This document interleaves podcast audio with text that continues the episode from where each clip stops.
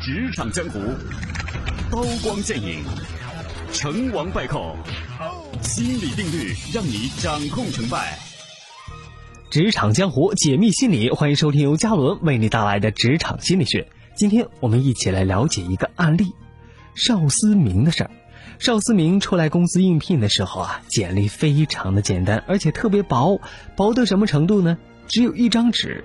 在这张纸上，他简单的叙述了自己对于这个行业的了解，说明了自己想要得到这份工作的决心。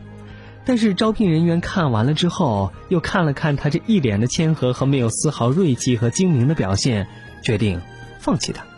可是不巧的是，人事部门招聘来的几个业务员面试的时候滔滔不绝，口若悬河，工作刚一开始一个星期就不堪压力，在试用期就悄悄的走人了。人事部不得不临时的把邵思明给招聘了过来。业务部的主管岳峰做业务有十年的经验了，对他来说，他就像是孙悟空一样，火眼金睛，只要看一眼别人，基本上就能够知道个八九不离十。他觉得自己那绝对是公司里边的老佛爷。他看了邵思明的时候，心马上就沉了下去。岳峰简单的问了邵思明几个问题，他发现邵思明是问一句说一句，然后就一声不吭的坐在那里。岳峰知道这是做业务最忌讳的，他一接触就知道邵思明不适合做这个工作，可是现在又没办法，只能先让他坐着，有了合适的业务员再说吧。他把邵思明安排到了推销部门，去推销公司新代理的一款管理软件。岳峰知道市场上同类的软件多如牛毛，市场压力非常大，这也是导致前几个业务员不辞而别的原因。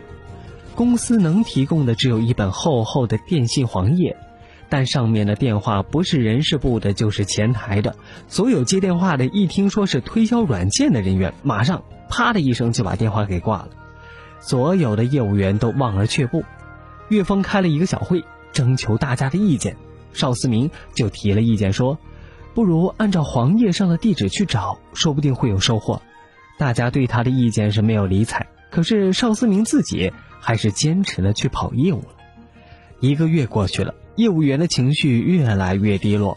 后来让大家出去的时候，干脆就只有邵思明在坚持。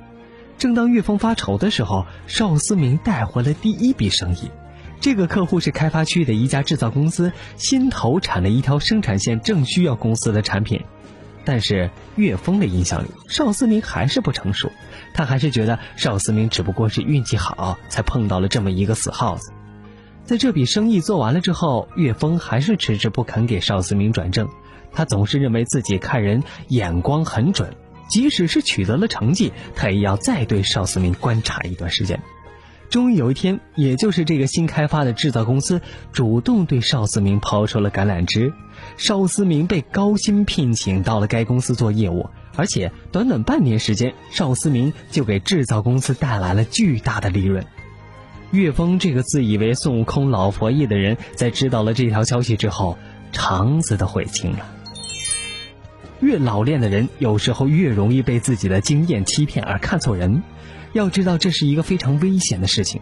信任了不该信任的人，放弃了不该放弃的人，就会上演现代版的画地为牢的悲剧。